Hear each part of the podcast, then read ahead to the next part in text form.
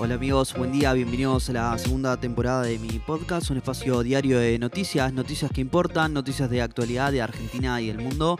Hoy lunes 4 de julio de 2022 y así arrancamos con buenas noticias y con buena onda, que es lo más importante. 4 o 5 noticias para arrancar el día bien informado, ¿eh?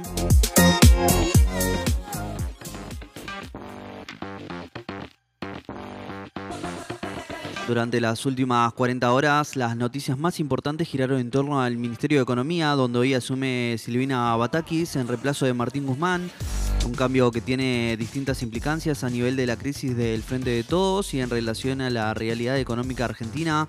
A propósito, hoy la mirada estará puesta en el mercado cambiario. ¿eh? Vamos al detalle.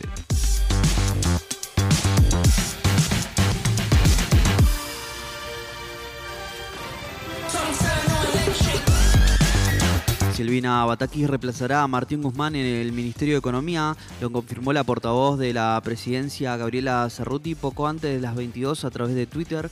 Es una reconocida economista que cumplió esa función en la provincia de Buenos Aires entre 2011 y 2015, señaló el tuit. ¿eh? La semana comienza con expectativas sobre cómo reaccionará el mercado cambiario ante la salida de Guzmán y la asunción de Batakis. El gobierno descartó establecer hoy un feriado cambiario y economistas esperan una suba de los dólares libres. El anticipo del día que se viene lo dio el dólar Bitcoin durante el sábado que llegó a cotizar por encima del contado con liqui a 260 pesos y el domingo cruzó la barrera de los 280 pesos. ¿eh? A favor del gobierno juega el hecho de que en Estados Unidos sea feriado por el Día de la Independencia de dicho país. ¿eh?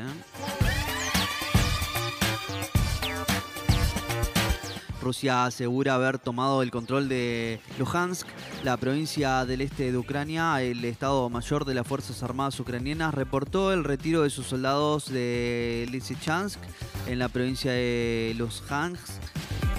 El presidente Volodymyr Zelensky admitió el repliegue, pero aseguró que en las afueras de la ciudad continúa la lucha por su control. ¿eh?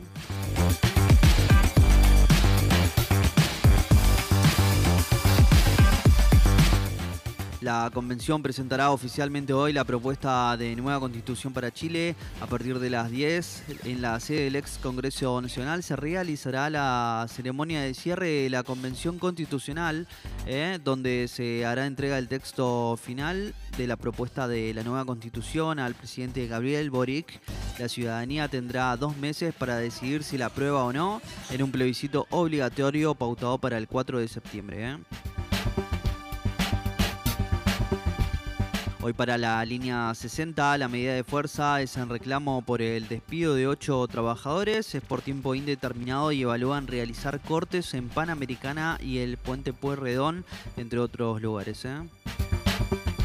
Otro golpe para River, cayó ante Huracán y juega en su peor momento a la revancha con Vélez. Fue 3 a 2 en el Parque Patricios para el local, que jugó desde el primer tiempo con un hombre más por la expulsión de Jonathan Maidana a los 29 minutos del primer tiempo. River jugó con un equipo alternativo, mientras el duelo del miércoles, cuando recibirá a Vélez por la vuelta de los octavos de final de la Copa Libertadores, la ida fue 1 a 0 para los de Liniers. ¿eh?